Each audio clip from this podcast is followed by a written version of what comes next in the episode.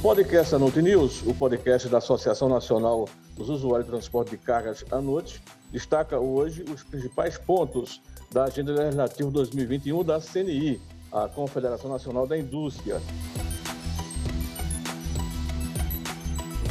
Essa agenda foi enviada ao Congresso Nacional esta semana e aqui já está conosco no podcast o presidente da ANUT, Luiz Baldez, para debater o tema.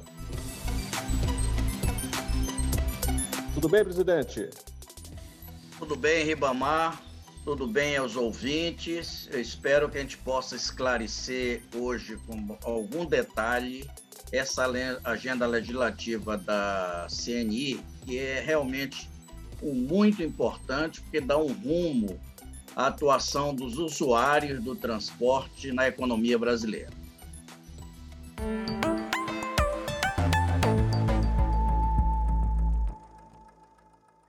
Baldez, portanto, já está no Congresso Nacional a agenda legislativa 2021 da CNI e que essa agenda inclui os principais projetos que tramitam no Senado e também na Câmara dos Deputados.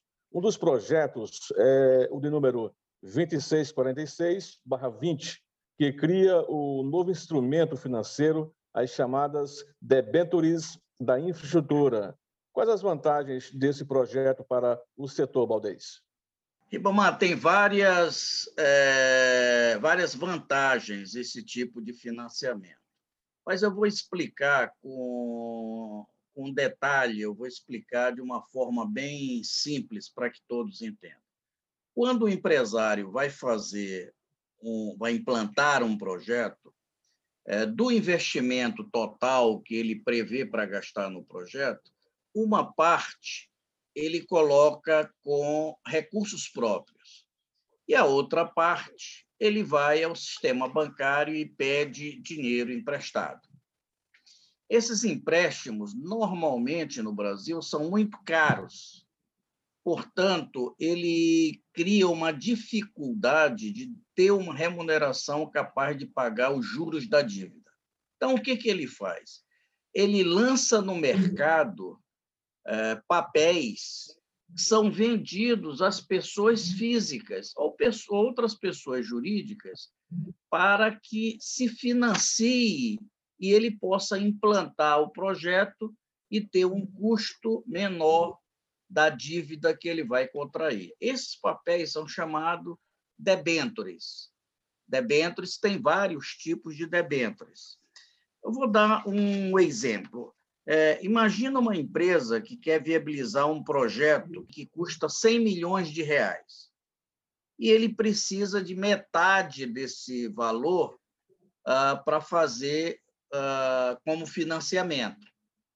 Então, ele pode lançar, por exemplo, mil debêntures a cinco mil reais cada valor de debenture e vende aquilo no mercado. E ele promete uma rentabilidade para aquele papel, de acordo com a rentabilidade do projeto. Então, é, é, o custo deste dinheiro é muito menor do que o custo no sistema bancário.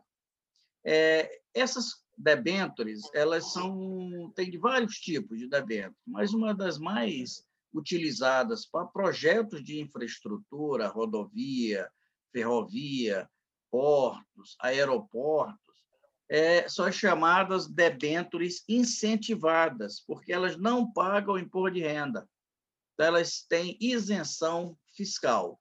Com isso, o comprador da debenture ele consegue ter uma rentabilidade líquida, porque não paga o imposto sobre aquela rentabilidade, o que normalmente é pago em outras aplicações. Tá? Além do mais, ele pode criar uma renda fixa. Então, ele pode acertar com o, o tomador, com o dono do projeto, dizer: eu quero receber por mês, ou trimestralmente, ou anualmente, o valor X. Então, é realmente uma forma muito boa de se financiar projetos de infraestrutura. Existem três ideias para viabilizar a reforma tributária. Duas tramitam no Congresso Nacional: a proposta de emenda à Constituição, a PEC 110, no Senado Federal, e a PEC 45, na Câmara dos Deputados. além do projeto de lei, o PL 3887-20, elaborado pelo governo federal e capitaneado pelo ministro da Economia, o Paulo Guedes. A Lute Baldez acredita que ainda há tempo ah, para se aprovar e se discutir a reforma tributária no Brasil? Ribamar, eu acho que sim. A reforma tributária é um tema realmente muito importante para todo o setor produtivo brasileiro. Eu vou dar alguns números para vocês entendam o dilema que nós pagamos e vivenciamos durante o processo produtivo no Brasil. Um indicador que se utiliza muito para efeito de avaliar a dificuldade de se cumprir o sistema tributário brasileiro é o número de horas que se gasta por ano, que uma empresa gasta por ano só para cumprir as obrigações tributárias, ou seja, é, quanto tempo ela leva para calcular o imposto, quanto tempo ela leva para lançar o imposto das, na, na escritura contábil e assim por diante. O, nos Estados Unidos, se gasta por ano como referência 175 horas para cumprir essa jornada do sistema tributário de lá. Na Inglaterra, 114 horas. No Japão, 129 horas. Na Argentina, o nosso vizinho aqui, 312 horas. No Brasil, 1.500 horas. Portanto, nós gastamos mais de 10 vezes em tempo, em dinheiro, em recursos, para só cumprir a legislação tributária brasileira. Portanto, a reforma tributária já trará uma redução de custo muito importante para as empresas. Consequentemente, o preço dos produtos será menor. Por outro lado, a carga tributária brasileira é muito elevada.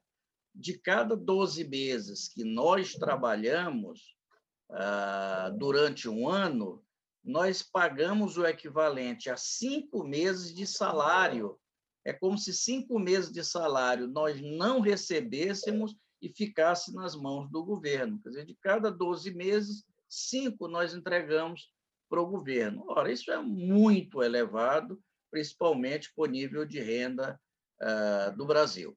Então, é preciso realmente uma reforma global do sistema tributário brasileiro para facilitar e, se num primeiro momento não vai haver redução na carga tributária, pelo menos organiza mais o sistema para todo o brasileiro. Baldez, e a reforma administrativa, que altera as regras do serviço público, também, na sua visão, vai contribuir com a redução do Estado na economia? Sim, Ribamar. Essa é uma das reformas mais importantes que existe para a sociedade brasileira. O Estado brasileiro é muito grande, ele precisa reduzir o seu gasto, ele precisa ter um tamanho compatível com a renda do brasileiro a sociedade não, fica, não pode ficar ah, ad eterno pagando um custo para o Estado brasileiro ah, muito elevado. Para manter o Estado brasileiro, eh, são valores muito elevados. Então, a reforma administrativa ela tem duas características básicas. A primeira delas é de que ela não vai ter grandes influências no curto prazo. Ou seja, a reforma administrativa ela só vai é, ter seus reflexos a partir dos novos entrantes no serviço público.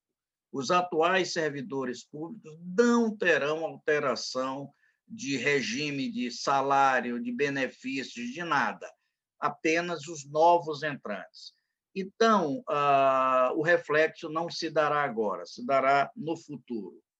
Um outro ponto importante é de que os benefícios e vantagens que serão alterados são aqueles que hoje nós já consideramos que são exagerados para o servidor público. Né? É, muitas ah, carreiras de Estado é, têm, às vezes, 60 dias de férias e são remuneradas. Ora, todos os outros têm 30 dias e algumas carreiras têm 60 dias e às vezes até 90 dias. Ora, isso aí é exagerado. Então a gente precisa corrigir estas distorções.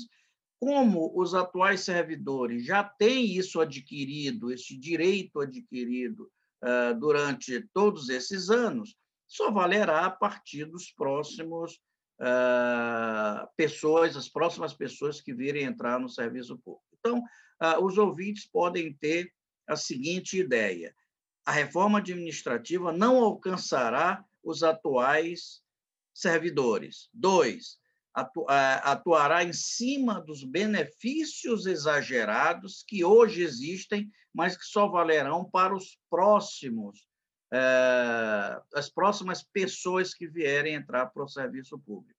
Eu acho que com esse rearranjo, a médio e longo prazo, nós vamos ter bons reflexos. Com isso, qual é o, o impacto? É na reforma tributária. Quer dizer, se eu tenho um Estado que gasta menos, eu posso ter impostos menores, eu posso ter carga tributária menor. Portanto, trará um benefício também para a sociedade brasileira. Valdez, muito obrigado pelos esclarecimentos aqui no podcast A News. Ibama, eu aqui agradeço mais uma vez, peço aos ouvintes que mandem os temas, façam suas sugestões, suas críticas também, todas são bem-vindas. E a cada vez que nós conversamos com todos eles, eh, nós abordamos um tema realmente que cai, que impacta, que tem reflexo no bolso do contribuinte. É essa a nossa ideia e a, o esclarecimento quanto a esses pontos é muito importante, não só para a NUT, mas para todos nós que vivemos na sociedade brasileira. Muito obrigado.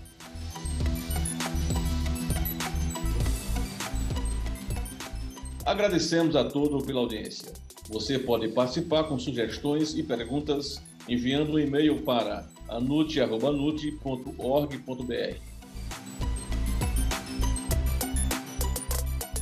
O podcast Anunc News voltará na próxima sexta-feira com mais um episódio.